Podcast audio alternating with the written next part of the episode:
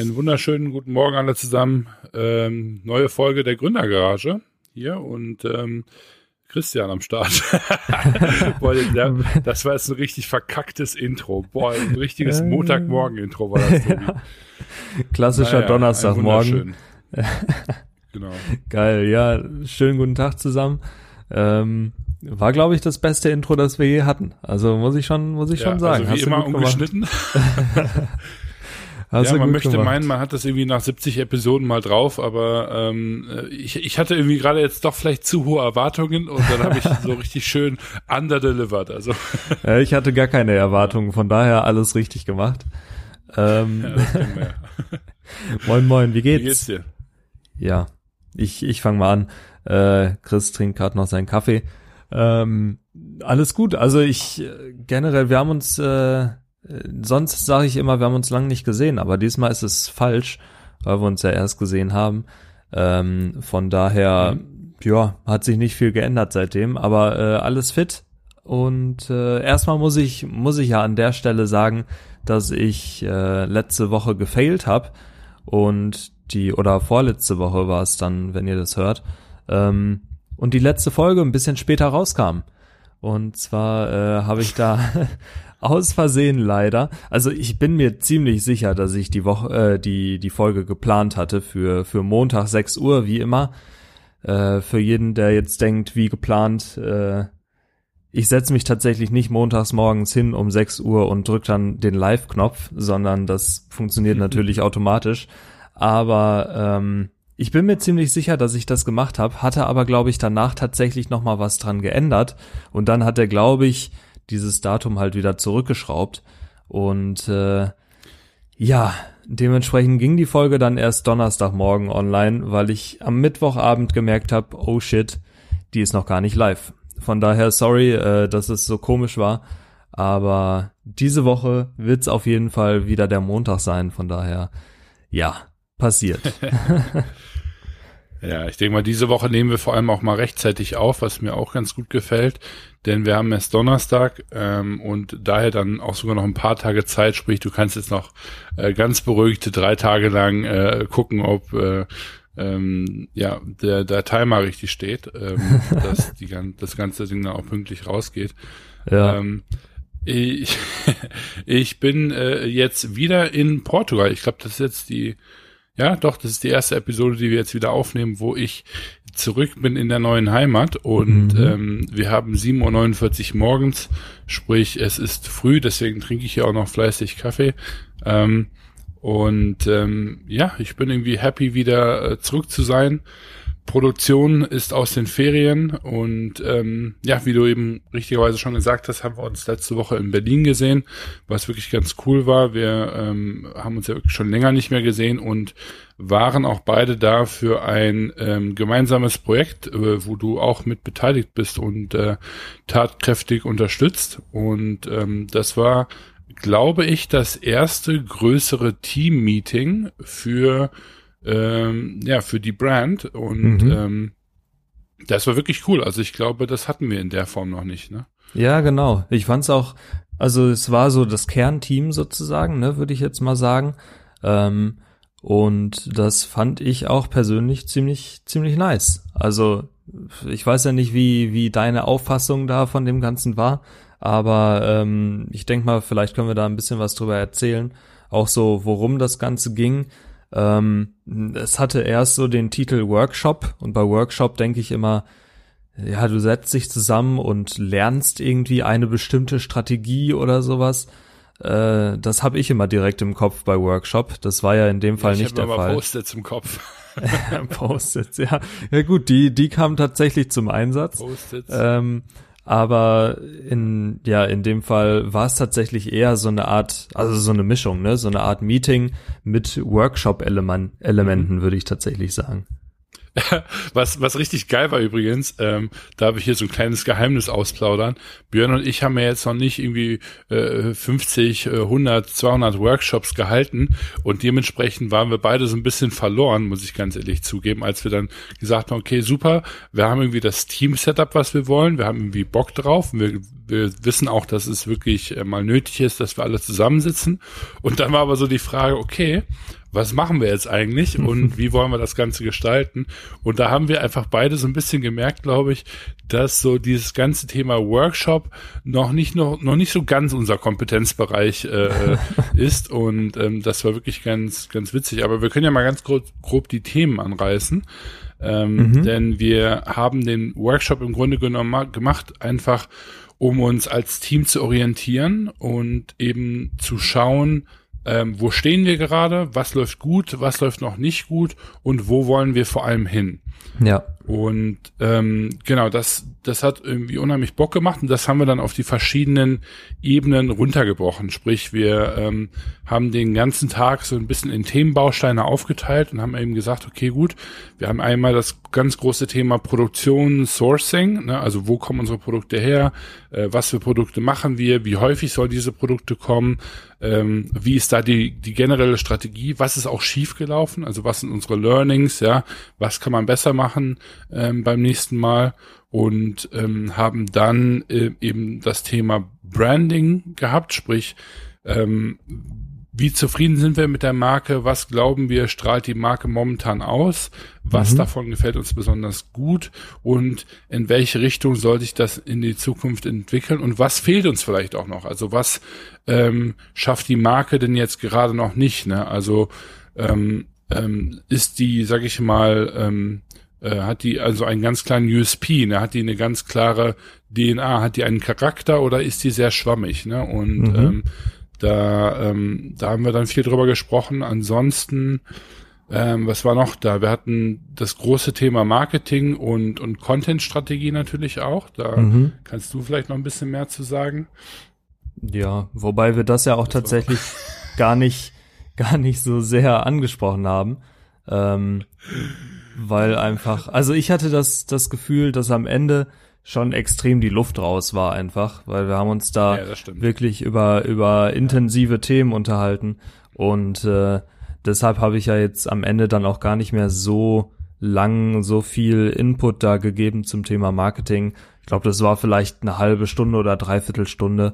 Ähm, ja. So die, wir haben die Kernthemen dann besprochen oder die wichtigsten Punkte, aber das war jetzt auch unnötig, das Ganze dann noch weiter in die Länge zu ziehen. Von daher, wir haben, glaube ich, von 14 bis 21 Uhr dann da gesessen, ohne große Pause. Ähm, und das war schon, war schon ganz gut. Wir waren danach aber, glaube ich, auch alle, alle ganz gut platt. Und äh, ja, haben aber das okay. Gefühl gehabt, glaube ich, dass es erfolgreich war. Also zumindest ich. Ja, ich glaube, sowas, ähm, das ist dann auch eines der Learnings jetzt konkret von dem Workshop. Sowas macht man wahrscheinlich auch eher in, in zwei Tagen. Ähm, also es gibt eigentlich keinen Grund, das alles an einem Tag durchhämmern zu müssen. Ähm, und äh, ich muss jetzt gerade so lachen, weil ich einfach irgendwie mit, mit irgendwie 180 kmh durch die Themen äh, gerannt bin und das äh, versucht habe, irgendwie möglichst ähm, äh, ja, blumig zu erklären. Und dann sagst du beim Marketing so, ja, also du hast mal eben direkt den Zug angehalten. Ähm, und ähm, nee, also ich, ich kann das schon verstehen. Wir ähm, ähm, wir haben am Ende wirklich alle keine Power mehr gehabt und hätten das dann durchaus ein bisschen ähm, ähm, ja, ein bisschen kürzer halten können oder beziehungsweise einfach sagen können, lass uns das an zwei Tagen machen, mhm. ähm, damit man sich dann eben auch für jedes Thema Zeit nehmen kann. Weil ganz ehrlich, jedes, jeder einzelne Themenbaustein kann sehr, sehr locker ein oder zwei Tage äh, für sich selber mhm. schon, schon ja. füllen. Ne? Das heißt, es war eigentlich für uns eher so ein so ein Rundumschliff da, ähm, wo wir zwar, sagen wir mal, mitteltief gegangen sind, mhm. aber jetzt noch nicht so tief, wie es wahrscheinlich von Noten wäre, ähm, ähm, um jetzt wirklich eine Qualität auch zu erreichen, wo man dann eben nachher sagen kann, okay, gut, wir haben jetzt alles aus diesem Workshop und aus unserer Zeit herausgeholt. Ne? Ja. Ähm, aber das war irgendwo auch klar. Ich meine, wir haben, wir haben alle noch nicht wirklich große Workshop-Erfahrung und ähm, ein Workshop ist nur so gut, wie er vorbereitet wird, beziehungsweise dann auch nachher moderiert wird.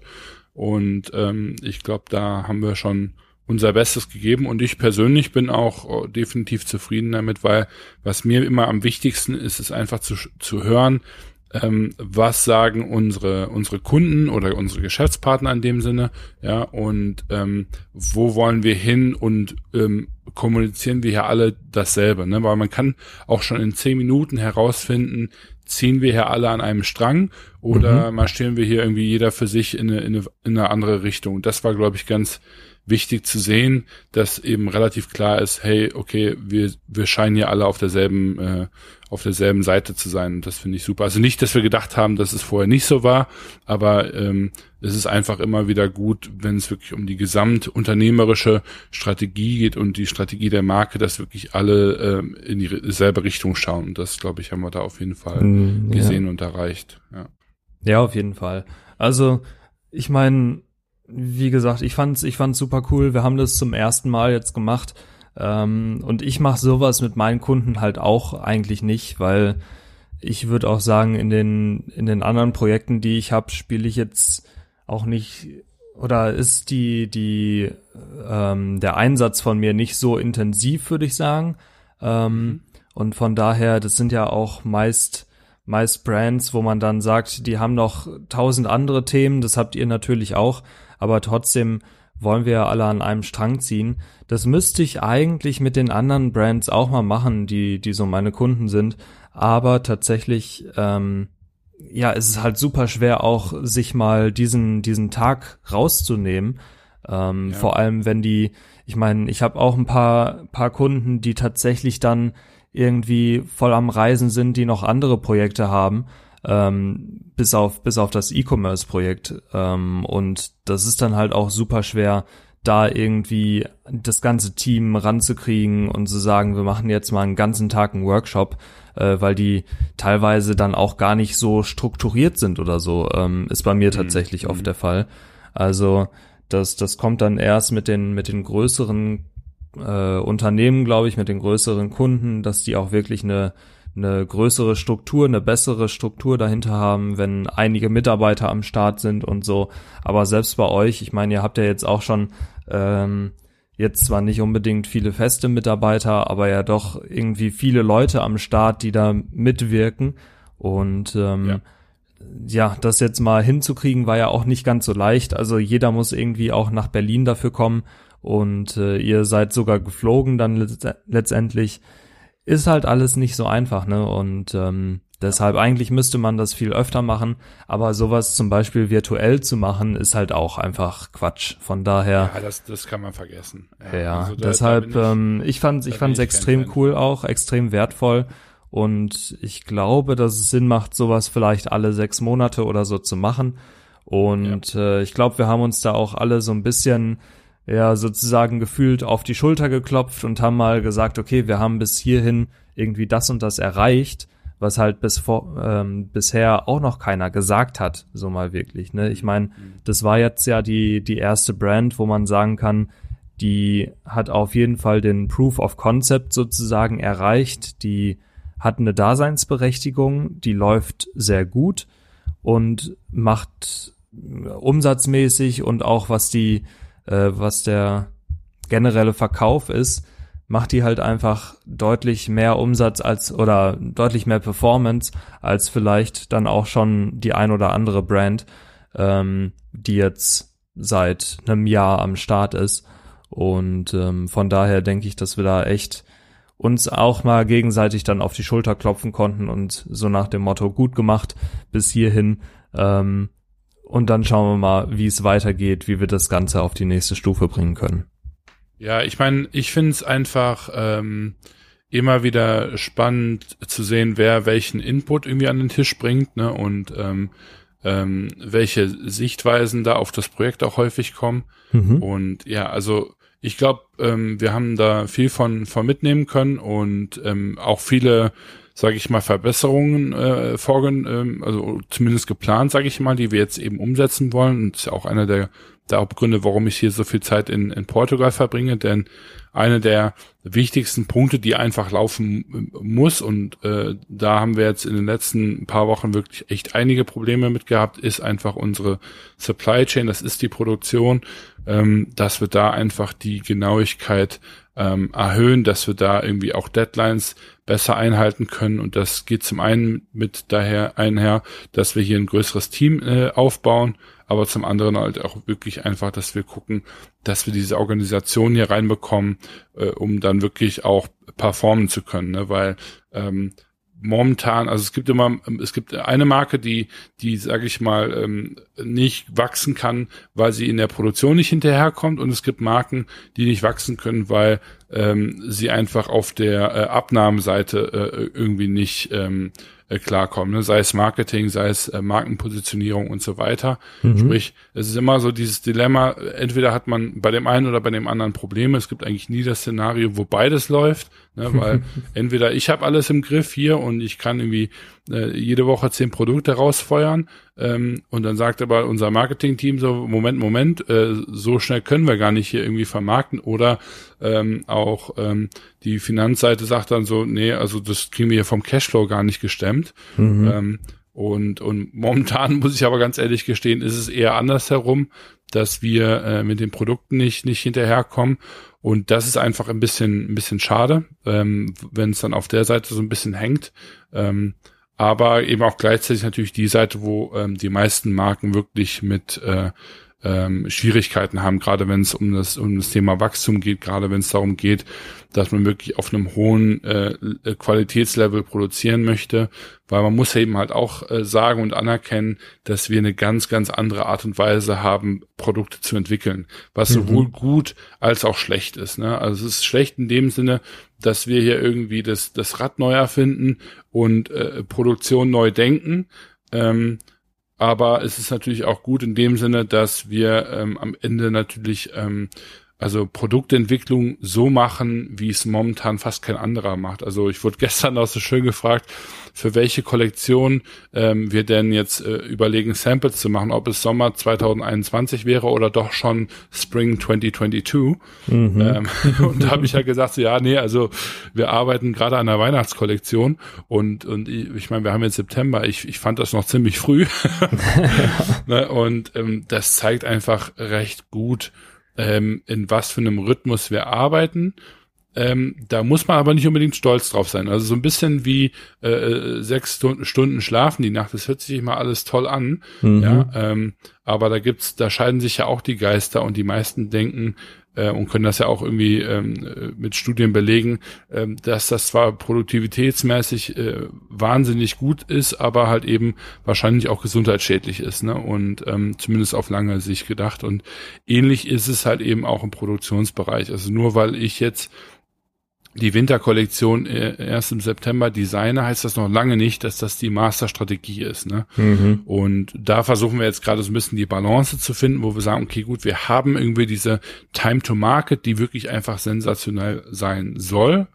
Ähm, aber wir müssen halt eben auch gucken, dass wir unsere eigenen Deadlines einhalten, dass wir unsere Qualitätsstandard einhalten und dass wir nicht jedes Mal alle komplett am Rad drehen, wenn eine neue Kollektion auf den Markt kommt. Ähm, und dass wir dann immer kurz vor der, äh, der Erschöpfung sind und ähm, ja, dementsprechend habe ich hier noch einiges zu tun.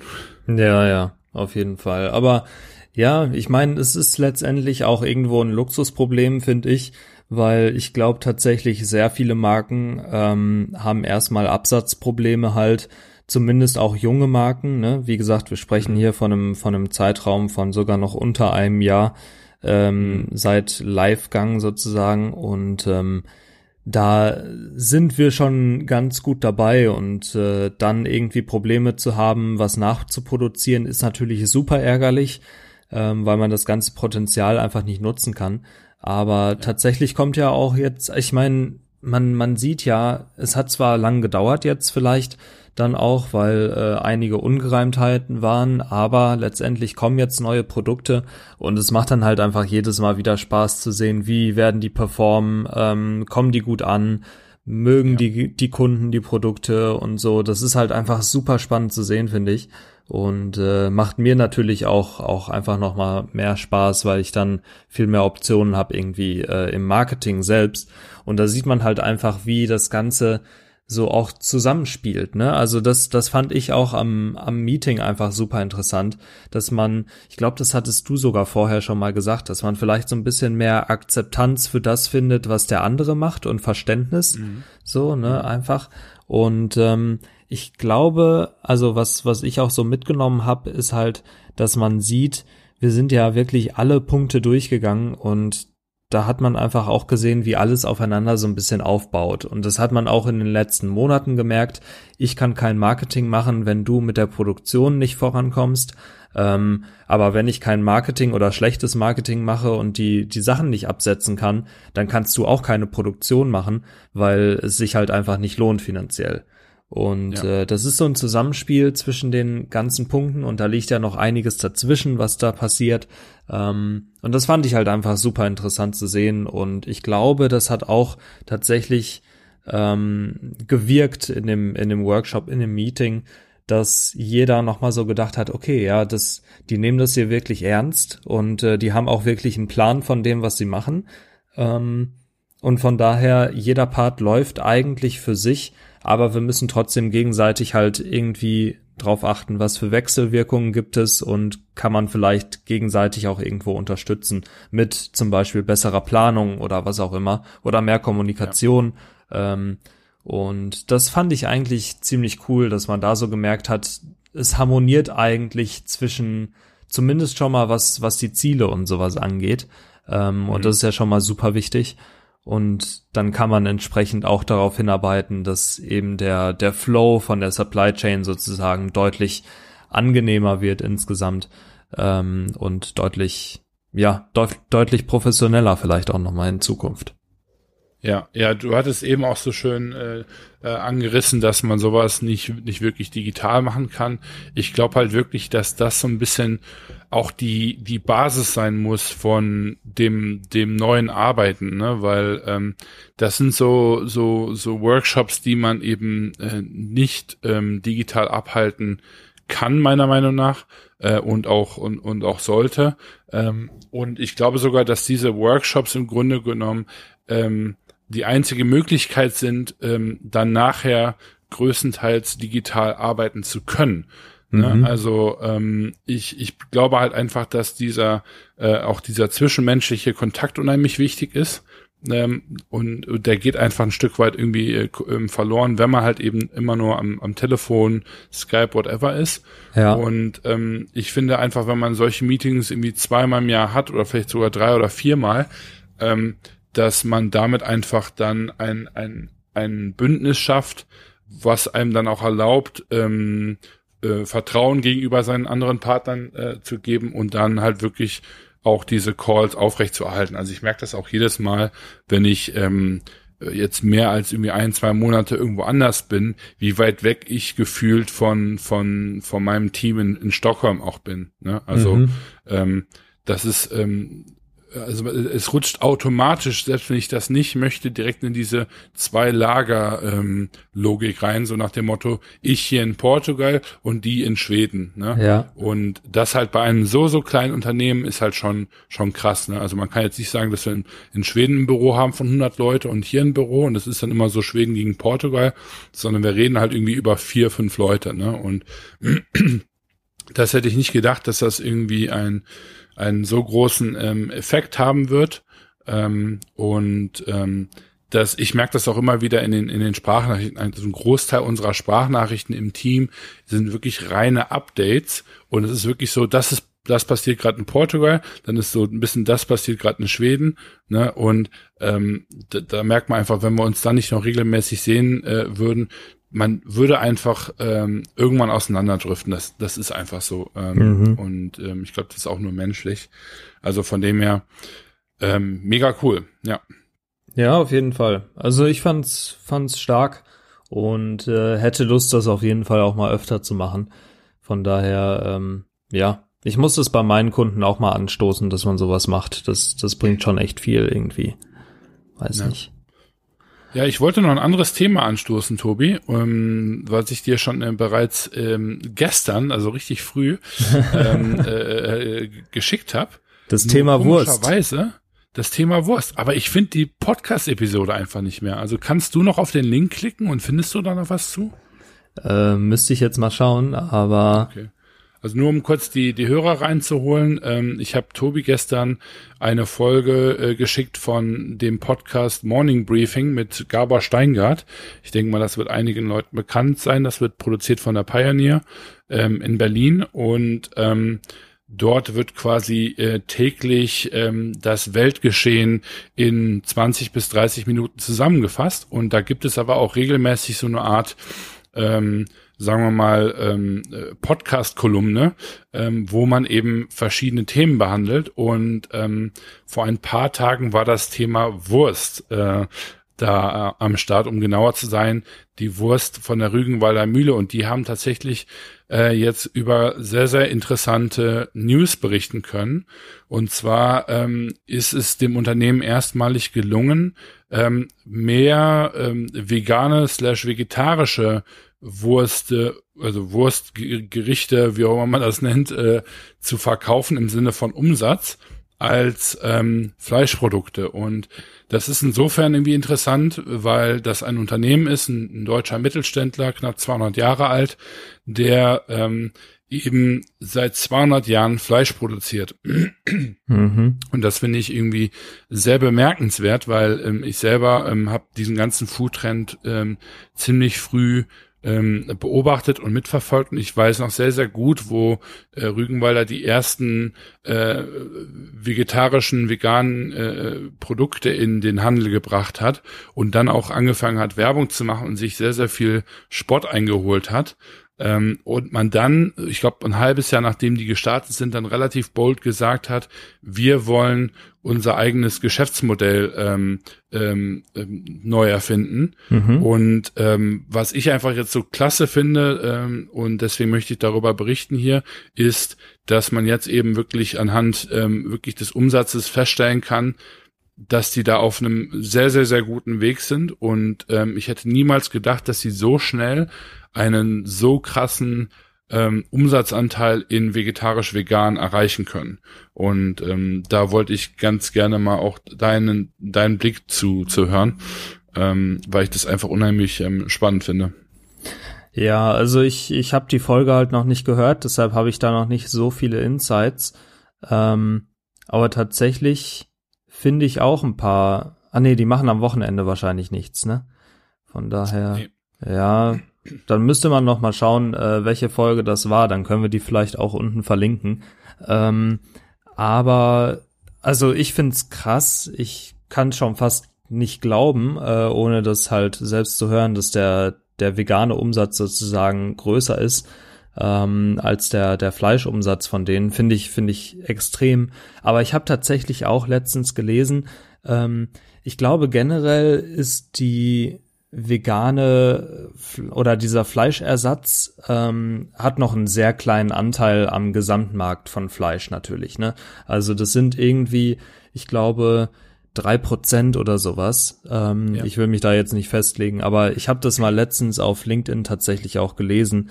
Ähm, aber das Krasse ist halt, dass es jedes Jahr um irgendwie 200 Prozent oder sowas wächst. Ne? Und mhm. ähm, ja. 3% klingt jetzt erstmal nicht viel, aber wenn man sich die komplette Fleischindustrie auch mal anschaut, wie viel Umsatz da natürlich auch hintersteht und was für eine, für eine riesen Supply Chain auch da wieder, ähm, dann ist das schon, ist schon eine coole Sache. Und ich muss sagen, ich unterstütze das Ganze auch.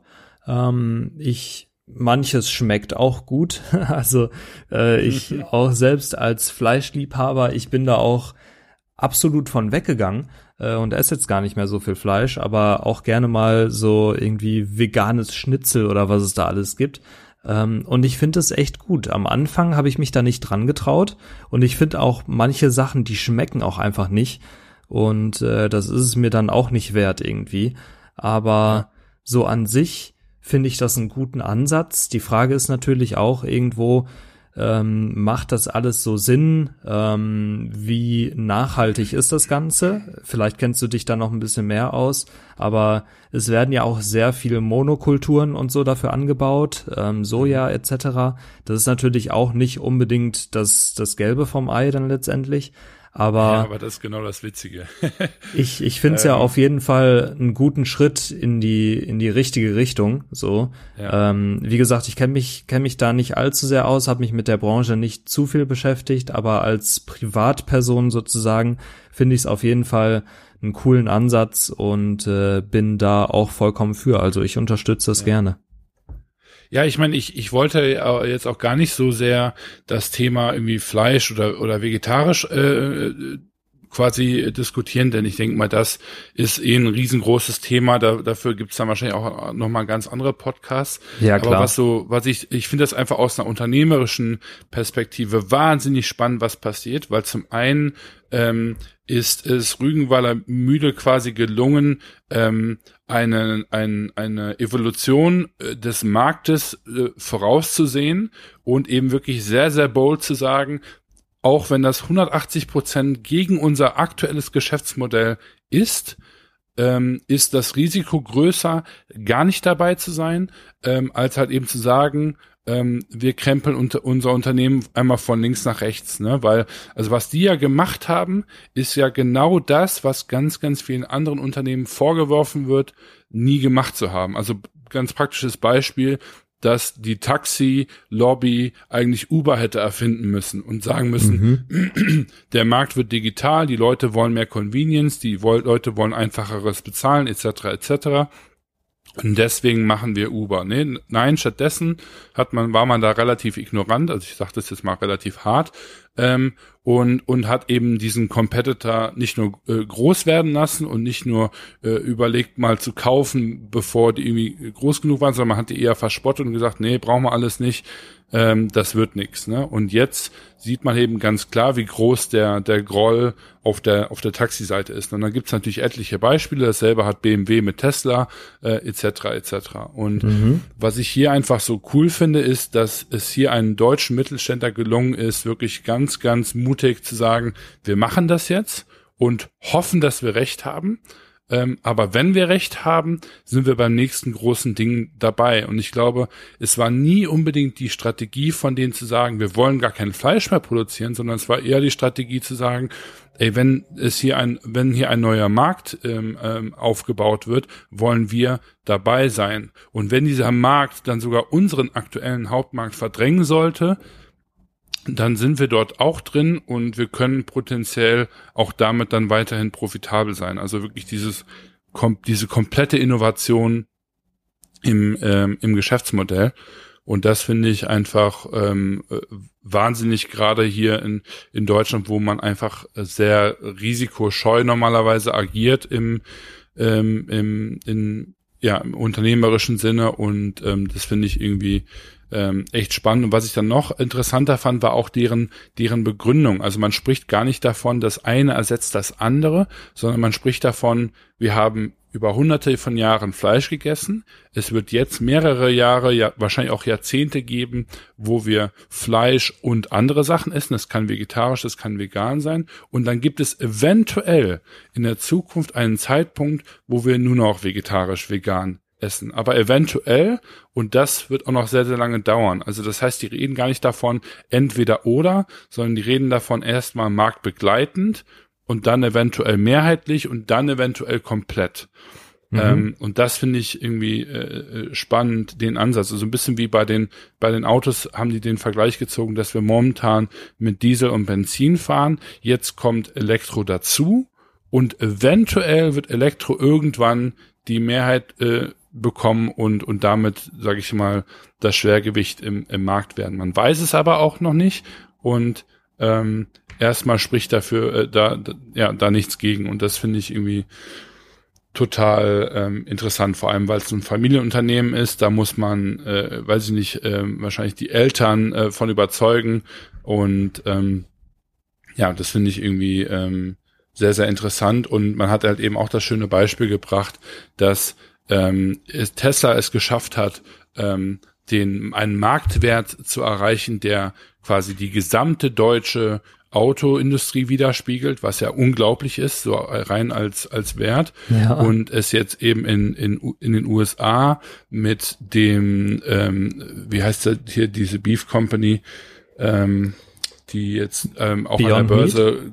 Genau, Beyond Meat, die jetzt auch an der Börse gelistet sind, ähm, die jetzt schon so einen so großen Firmenwert haben wie die gesamte deutsche Fleisch, Fleischindustrie zusammen. Ne? Mhm. Und, und das ist halt einfach ähm, un, unglaublich. Und da, da finde ich es, was man eben in dem Podcast so schön thematisiert hat, war halt wirklich auch zu sagen, wir haben ein bisschen diese Autorevolution verschlafen, wir haben so ein bisschen diese ganze Energierevolution verschlafen, aber die ganze ähm, sage ich mal, Foodbranche, die sich jetzt gerade sehr am Bewegen ist, da können wir noch sehr, sehr früh dabei sein, wenn wir eben jetzt den Mut haben. Und das fand ich einfach ganz cool. Ich meine, das war natürlich ein riesen PR-Ding für die Rügenweiler Mühle und allein, dass wir jetzt schon darüber sprechen, ist ja noch mal mehr PR. Mhm. Ähm, aber ähm, äh, was dort eben ganz klar auch ge gesagt wird, ist, wir wollen, dass Deutschland und die deutsche, das deutsche Unternehmertum dort früh mitzieht und nicht jetzt wieder den nächsten groß, die nächste große Wende an sich vorbeiziehen lässt. Ne? Und ähm, das finde ich repräsentativ einfach unheimlich äh, cool. Ja, genau. Also wie gesagt, ich habe das gerade aus aus privater Sicht auch nur erzählt, weil ich eben ähm, zeigen wollte, wie ich das so auch wahrnehme, dieses, mhm. diese Entwicklung von dem Markt. Und äh, ich finde tatsächlich, also ich finde es auch super spannend. Und gerade als, also wie du schon sagst, als deutsches Unternehmen ist es halt schon krass. Weil ähm, da auch zu sagen, mal wirklich, wir gehen Risiko ein und auch so dieses eigentlich, wo man ja also mit der Rügenwalder Mühle verbinde ich jetzt auch nicht Innovation unbedingt. Ne? Nee, Gerade eben. Das, das, ist ja genau das Ding. Das ist halt extrem cool, einfach, dass die das gemacht haben, dass sie sich das trauen. Ähm, und ich muss sagen, dass ich find's super cool. Ich weiß nicht, ob die sich vielleicht auch irgendwie noch Startups oder sowas mit reingeholt haben. Das gibt's ja auch immer wieder, dass die dann mhm. aufgekauft werden, weil die coole Ideen hatten oder so. Äh, und ja. daraus dann eben auch eine Idee zum Beispiel entsteht oder der Markt revolutioniert wird. Ähm, aber das ist ganz klar, also eine, eine extrem coole Sache und das musst du halt auch erstmal schaffen, ähm, da zum einen natürlich die anderen zu von überzeugen, aber es dann auch so gut zu machen äh, in einem ja, noch richtig. frühen Markt.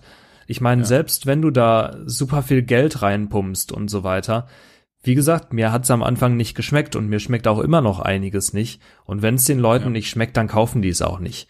Und ja, ähm, das ist halt eben das Ding. Ne? Es ist ein riesen Risiko, ja. ne? äh, quasi zu sagen, wir sind profitabel, wir wachsen mit X Prozent jedes Jahr und nur weil jetzt irgendwie da an, an Anführungsstrichen ein neuer Trend aufkommt, sagen wir, wir gehen da rein. Also man muss sich ja überlegen, ähm, also eine, eine Salami zu machen und eine Salami aus Hühnchen zu machen, ist wahrscheinlich noch vergleichsweise einfach. Aber dann zu sagen, wir machen eine Salami, die vegetarisch oder vegan ist, ja, also alleine rein vom Supply Chain, ich meine, da kommt jetzt wieder mein, mein Produktionshintergrund, ja, das muss so, so schwierig sein, das zu machen. Du brauchst ja komplett andere Maschinen. Du, du musst dein Labor komplett neu ausrichten. Du wirst wahrscheinlich ganz andere Richtlinien erfüllen müssen, um das Ganze überhaupt erst vegan nennen zu können. Ja, also vegane Sachen müssen separat gelagert werden. Das kannst du nicht alles in, in, in einen Raum äh, packen. Du brauchst separate Kühllager und so weiter. Also das ist hoch, hoch, hoch komplex und du brauchst ein riesen Investment äh, und, und, und wirklich Commitment von, von deiner Seite, um das überhaupt durchziehen zu können. Also man kann das gar nicht wirklich als Lean Experiment machen. Also man muss mhm. da von Anfang an relativ viel ähm, Geld reinstecken. Und das kann wirklich sein, dass die ihre Profite äh, über Jahre zu einem sehr großen Teil in diese Neuentwicklung äh, gesteckt haben. Und das halt eben nur mit dem Hintergrund, dass man gesagt hat, so, ähm, wir wollen nicht diejenigen sein, die, die in 20 Jahren ihre Sachen packen, ähm, nur weil wir einfach ignoriert haben, was der, was der Konsument fordert. Ne? Mhm. Und was darüber hinaus sogar auch nochmal äh, wirklich spannend war, ich hatte zum Beispiel immer die Perspektive, ähm, ich finde vegetarisch vegan cool, aber ich habe immer nie verstanden, warum man gesagt hat, ähm, von wegen, es muss jetzt einen veganen Burger geben, es muss eine vegane Salami geben, wo ich sag, ne, isst doch einfach dein, dein Salat und die Pasta, sage ich jetzt mal doof gesagt, und dann ist gut. Also ich mag die Gerichte halt auch gerne, ne? Mhm. Ähm, und das fand ich so cool, weil die haben im Podcast eben dann auch gesagt, so, ja, das ist aber zu kurz gedacht, denn ähm, worum es ja wirklich geht, ist, dass man die große Masse überzeugen möchte und man möchte vor allem Gewohnheiten nicht ändern müssen. Und mhm. die, die, Gewohnheitsänderung wäre ja in dem Sinne sehr, sehr groß. Also äh, Beispiel Frühstück. Wenn du ja seit Jahren, ne, also als Kind schon, deinen Toast mit Salami jeden Morgen isst und deinen Toast mit Käse oder dein Brot mit Käse isst, ja, und dann heißt es auf einmal, du bist jetzt vegan und es gibt irgendwie Müsli mit Oatly äh, Milch, ja, das das ist unheimlich schwierig für für Menschen, die selbst die die selber sagen, ich möchte jetzt Veganer werden, ja, mhm. das ist wirklich so ein bisschen wie von von heute auf morgen keine Süßigkeit mehr essen. Es ist mega, mega schwer. Und ähm, was die halt eben gesagt haben, ist, wir wollen den, den Konsumenten gleichwertige Alternativen bieten, denn die sind davon überzeugt, dass dieser Wandel Generationen dauern wird. Also die sagen gar nicht, nächste Woche essen wir alle nur noch irgendwie unseren Quinoa-Reis mit, äh, mit Leinen, äh, mit Linsen, sondern die sagen halt, nee, wir müssen jetzt erstmal diese Hybriden schaffen, ja, damit die Kunden eben sehen können, okay, vegan und vegetarisch kann auch lecker sein und kann sogar auch meinen Alltag gar nicht so viel komplizierter machen. Und klar, irgendwann sollte das Ziel natürlich sein, äh, sich auf das Gericht selber zu konzentrieren ähm, aber man sagt halt eben ganz bewusst, wir wollen versuchen, den Menschen diese Gewohnheit nicht komplett zu klauen, weil es ist wesentlich einfacher im Kühlregal die vegane Salami äh, zu nehmen als als die als die Fleischsalami und die sich aufs Brot zu packen, als sich zu überlegen, was esse ich morgen früh. Mhm. Ähm, und und das fand ich ganz spannend, weil so habe ich da selber noch nie drüber nachgedacht. Ich habe das nämlich auch mal so ein bisschen hämisch, sage ich mal, belächelt. Diese ganzen in Anführungsstrichen Fake-Fleischprodukte und die haben das so wahnsinnig gut erklärt, dass ich mir dann danach wirklich gedacht habe, so ja, das macht Sinn, leuchtet mir ein, ist irgendwie sinnvoll und ähm, ja, da finde ich, also diese ganze Education, die jetzt auch äh, stattfindet, ähm, glaube ich, wird da unheimlich viel dann dann auch helfen. Ja, zukünftig. ja vor allem, ich glaube, in dem in dem Marktstadium kannst du den halt auch noch richtig mit formen, was glaube ich so extrem cool ist. Ne, du kannst die Leute, also du du hast natürlich diese Möglichkeit, den Leuten zu zeigen, hey, es gibt auch Alternativen, ähm, rein so aus, aus Image-Sicht und ähm, ja, vielleicht auch einfach, weiß ich nicht, dass man ein bisschen neuen oder frischen Wind reinbringt äh, in das ja. Unternehmen an sich. Aber du hast natürlich auch eine extrem hohe Verantwortung und hast dir vielleicht auch ein bisschen selbst zuzuschreiben, wenn es dann mit dem Markt doch nichts wird. Ne, weil ja. du musst natürlich, du hast eine extrem hohe Verpflichtung sozusagen, die Leute zu, zu belehren, denen zu zeigen, wie es, wie es alternativ geht. Und du musst das Ganze natürlich auch schmackhaft machen. Und mich würde halt da mhm. auch mal interessieren, so Rügenwalder Mühle würde ich direkt auch irgendwie an Salami oder sowas denken. Mich würde interessieren, wie die an ihrem Leberwurst. ja, sehr gut, ähm, wie die so an ihrem Image gerade arbeiten und und wie das Branding da aussieht, weil da musst du ja auch unglaublich viel Arbeit leisten, glaube ich, um auch da Akzeptanz am Markt zu finden, weil wenn jemand mhm. sagt, äh, Rügenwalder Rügenwalder Mühle, manchmal manchmal ist es ja auch so, dass die also die, die Verpackungen und so weiter sind ja auch so nah an Fleischverpackungen oft angelehnt, wo dann da irgendwo nur ganz klein ja. steht vegan oder sowas, ähm, ja. wo ich mir dann auch teilweise denk, wenn das jetzt mal jemand aus Versehen isst und der sagt, das Fleisch hat aber komisch geschmeckt, dann ist halt auch voll der Schaden da eigentlich fürs, für, ja, für die glaub, Brand genau und so weiter. Das, ich kann mir sogar gut vorstellen, dass genau das sogar die Absicht war. Also, dass man eben wirklich aktiv nicht gesagt hat, wir wollen jetzt irgendwie die Verpackung neu entwickeln und da ist jetzt nur noch Gras ähm, und und irgendwie keine Ahnung Bäume und was was auch immer drauf, ja, sondern dass man wirklich versucht hat, den den den Kunden wirklich in seiner Welt äh, zu zu lassen und halt wirklich das relativ dezent äh, zu machen einfach um diesen Umstieg ähm, zu erleichtern. Weil, also was ich halt eben so, so spannend finde, und das, da muss man auch wirklich sagen, das äh, gibt es ganz, ganz viele Parallelen gerade zu den, zu den Automachern auch. Ich glaube, das war das, wovor auch Unternehmen wie Porsche zum Beispiel am meisten Schiss hatten. Die haben gesagt, Leute, wir, wir sind bekannt für unsere Motoren, wir sind bekannt dafür, äh, wahnsinnige äh, Sechszylinder äh, zu bauen und so weiter und so fort. Wenn wir einen Elektrowagen auf den Markt bringen, ja, wir reißen ja im Grunde genommen das Herz aus, aus Porsche heraus, ne, aus, mhm. unseren, aus unseren Autos. Und da musste man ja auch überlegen, wie äh, ist das wirklich das komplette Herz und gibt es vielleicht noch was anderes? Und was man da eben ja gemacht hat, ist wirklich zu gucken, was macht Porsche aus? Ja, Porsche ist ein ein, ein, ein Auto für den Fahrer, ja, für den, für den Hobby-Rennfahrer womöglich. Das heißt, der muss gut auf der Straße liegen, der muss direkt sein, ja, der, der muss irgendwie äh, diesen schnittigen Look haben. Und da hat man sich dann wirklich bei den Elektroautos wirklich genau auf diesen Markenkern konzentriert und gesagt, ja, wir wissen, unsere, unsere Motoren sind ein großer Teil, ne, die Heckmotoren, das ist ja dieses riese, riesen Porsche-Thema, mhm. äh, ist ein großer Teil der Markenidentität. Ähm, aber es gibt auch noch viel, viel mehr, äh, was zu der Marke gehört. Und ich glaube, das war wirklich einer der Gründe, warum viele Autobauer so lange gewartet haben, weil die einfach das nicht gefunden haben.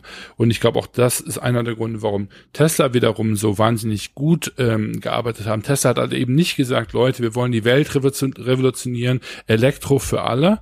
Also das haben sie zwar auch gesagt, aber mhm. die haben es einfach unheimlich sexy verpackt. Mhm. Ja, die haben einfach genau verstanden, wie man einen, einen Menschen von einem Elektrowagen überzeugen kann, der äh, überhaupt gar keinen Bock auf einen Elektrowagen hat. Ne?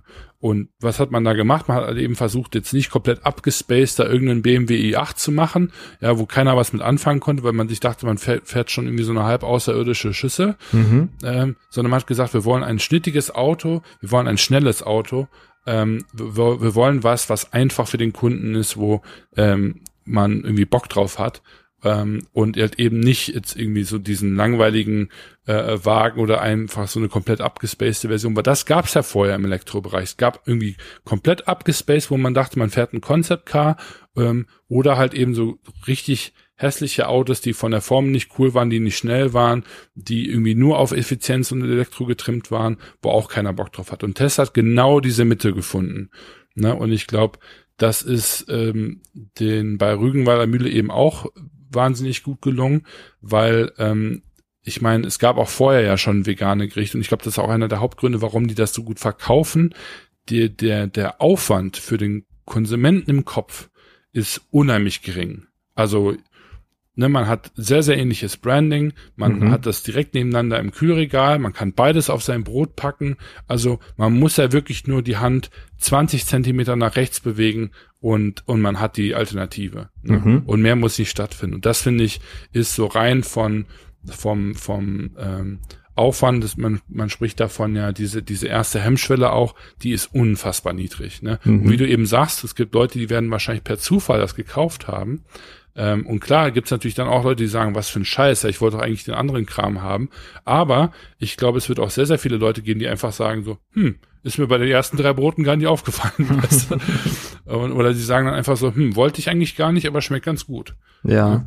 Und ich glaube, die, dieser Prozentanteil konnte womöglich sogar höher sein und die Strategie kann man wirklich nur fahren, wenn man von seinem Produkt überzeugt ist, weil das ist meiner Meinung nach wirklich eine sehr hohe Risikostrategie aber ähm, deswegen nicht weniger schlecht, also relativ aggressiv, aber ähm, aggressiv und mutig, aber aber wirklich bei weitem nicht dumm. Also nee, nee, auf jeden Fall. Also ich find's find den Ansatz, auch den den du jetzt nochmal ausführst, so die Idee super interessant, ähm, zu sagen, man man will den Kunden gar nicht umgewöhnen und äh, ich glaube, dass das wird in Zukunft halt noch öfter der Fall sein, auf jeden Fall, dass man irgendwie so denken muss in die Art, weil sich halt einfach der, die, die verschiedenen Märkte, die wandeln sich halt viel schneller als, als früher noch, vor, vor 100 Jahren oder was. Und ja. ähm, ich glaube, dass das wird öfter auf uns zukommen. Und wer sich da halt dann am besten anpassen kann, der gewinnt. Das hat man ja teilweise auch in der, in der Corona-Krise jetzt gemerkt. Ähm, dass Unternehmen, die dann direkt online gegangen sind oder was auch immer, ähm, zum Beispiel Lind hat innerhalb von fünf Tagen einen Online-Shop gebaut äh, in mhm. der in der Corona-Krise, wo dann alle Produkte letztendlich verfügbar waren. Ähm, super spannend, dass so ein großes Unternehmen das eben in so kurzer Zeit dann auch hinkriegt und die sich dafür entscheiden. Und ich glaube, ja. wenn du so eine Flexibilität so agil bist in Zukunft, dann bist du höchstwahrscheinlich in vielem der Gewinner. Es kann natürlich auch mal nach hinten losgehen, auf jeden Fall. Aber ich glaube, so eine generelle Offenheit, so neuen Konzepten und sowas gegenüber, hilft unglaublich, um dann letztendlich auch mal irgendwie richtig zu liegen und da dann richtig durchzustarten. Genau. Ja, ich hoffe einfach, dass ähm, solche Unternehmen äh, ein Stück weit in Deutschland zeigen, dass äh, Pionierarbeit aus Deutschland kommen kann und aus Deutschland kommen sollte. Also ich es hört sich so an, als ob ich irgendwie kein anderes Land tolerieren wollen würde, aber ich, ich glaube schon, dass wir momentan unter unseren Möglichkeiten äh, äh, sind mhm. ähm, und das halt eben als relativ reiches ähm, äh, Land, sowohl was die Chancen betrifft, als auch was das generelle äh, äh BIP betrifft. Ähm, ähm, finde ich es einfach, also ich würde es einfach schade finden, wenn unsere Generation, sage ich mal, die Generation ist, die den den den Export und den den äh, sage ich mal das Made in Germany quasi an ein anderes Land abgibt. Und ich sehe das gar nicht als eine Art Wettkampf. Ich sehe das eher als eine Art äh, Klassenerhalt und ähm, ähm, wirklich, dass wir ähm, ökonomisch relevant sind, auch in der Zukunft. Ne? Weil für mich ist es nicht, äh, also ich habe jetzt nicht so diesen chinesischen Gedanken, so nach dem Motto, wir müssen die, die Welt be beherrschen und, und, und irgendwie alles muss aus unseren Reihen kommen. Aber ich würde es auch sehr schade finden, wenn man irgendwann mal sagen würde, ja, damals war Deutschland noch bekannt für das und das äh, und jetzt, äh, ja, für was ist Deutschland dann bekannt, ist halt eben wirklich die große, die große Frage. Und ähm, ich finde da, äh, wenn man an die Deutsche Bahn denkt, ja, wenn man also wirklich so ein paar wirklich richtig, richtig große Unternehmen denkt, da, da kann man so viel, da liegt so viel Geld, da kann man so viel mehr machen. Man kann sich so günstig, wie du auch schon gesagt hast, einfach junge Startups reinkaufen mit der Kompetenz, ja, mit dem Geschäftsmodell, was man irgendwie sich selber nicht getraut hat zu machen. Ich meine, ähm, wenn man sich schon ähm, nicht selber disruptet, dann kann man ja wenigstens sich einen Anteil am Disruptor kaufen. Ja, weil selbst wenn man dann irgendwann pleite geht, hat man wenigstens dann davon auch Anteile. Aber ähm, äh, ich würde mir da einfach mehr, mehr Mut wünschen, ähm, auch größer zu denken, auch wirklich ähm, gewillt zu sein, ähm, ähm, sage ich mal, äh, mit anderen Leuten und und ähm, Firmen anzuecken, ähm, einfach nur, weil man eben äh, von seiner Sache überzeugt ist. Und das, ähm, ja, dementsprechend finde ich solche Episoden einfach unheimlich wertvoll. Wenn wir sie finden, werden wir sie verlinken. Ich habe so die böse Befürchtung, dass dieser Podcast rausgenommen worden ist, weil es vielleicht zu viel Werbung war für, äh, für das Unternehmen. Ähm, ähm, aber ich bin mir nicht sicher, weil ich kann es wirklich nicht, nicht finden. Ähm, wäre sehr, sehr schade. Wahrscheinlich gibt's aber auch einige Artikel da draußen, die ähm, da trotzdem äh, noch mehr Einblicke geben könnten, in warum so innovativ dort gedacht worden ist, also wo wirklich der die Grundmotivation auch herkam. Mhm. Ja, vielen Dank, Chris, für diesen Einblick. nee, ja, das äh, war wieder super. Ein großer Monolog von meiner Seite. ja, aber trotzdem super spannend. Also ich werde es noch versuchen, mir anzuhören, wenn wir es noch finden und dann auch auf jeden Fall verlinken. Ähm, ist einfach ein spannendes Thema, jetzt gar nicht, wie du schon sagst, gar nicht unbedingt Fleisch versus Nicht-Fleisch, sondern einfach dieses, wie kann ich in einem, in einem angehenden Markt auch als großes Unternehmen einfach mal, mal aktiv Dinge testen und versuchen, ja, einer der großen Player zu sein. Und genau. äh, ja, gerade aus deutscher Sicht, als Deutscher, glaube ich, ist es schon ein spannendes Thema. Ja, und vor allem sich wirklich, ähm, also mein Takeaway für, für unsere Hörer wäre halt eben auch, dass man halt nicht das Ganze jetzt einfach auf große Unternehmen und Mittelstände abschieße nach dem Motto, macht ihr mal, sondern wirklich zu gucken, okay, wie kann ich das, was passiert, auch auf mein Projekt beziehen? Wie kann ich das, was passiert, vielleicht auf äh, meine Geschäftsidee beziehen? Ne? Disruptet die irgendeinen Markt? Ähm, disrupte ich mich vielleicht sogar selber? Ne? Ähm, kann ich jemandem beim Disrupten helfen, etc., etc.? Und ähm, diese Gedankengänge wollte ich einfach damit so ein Stück weit provozieren. Ich sehe es schon kommen, euer nächster Kunde bringt Fleischersatz raus. Äh, genau. Wäre auf jeden Fall mal eine Wir Überlegung jetzt in wert. Die Fleischindustrie ein. ja. Sehr gut. Ich glaube, an der Stelle müssen wir dann tatsächlich auch einen Cut machen. Ähm, Feierabend. Es, es war mir eine Freude, wie immer, und äh, ich hoffe, ihr konntet einiges davon mitnehmen. Ich glaube, es war mal ganz interessant, auch so ein paar Einblicke zu bekommen, ähm, wie, wie der Workshop, das Meeting dann letztendlich war. Und ähm, ja, von daher, ich wünsche euch einen guten Start in die Woche. Von meiner Seite aus war's das und vielleicht hat Chris noch irgendwas, was er erzählen will. Nee, ich bin durch. Bis dann. Ciao. ciao, ciao.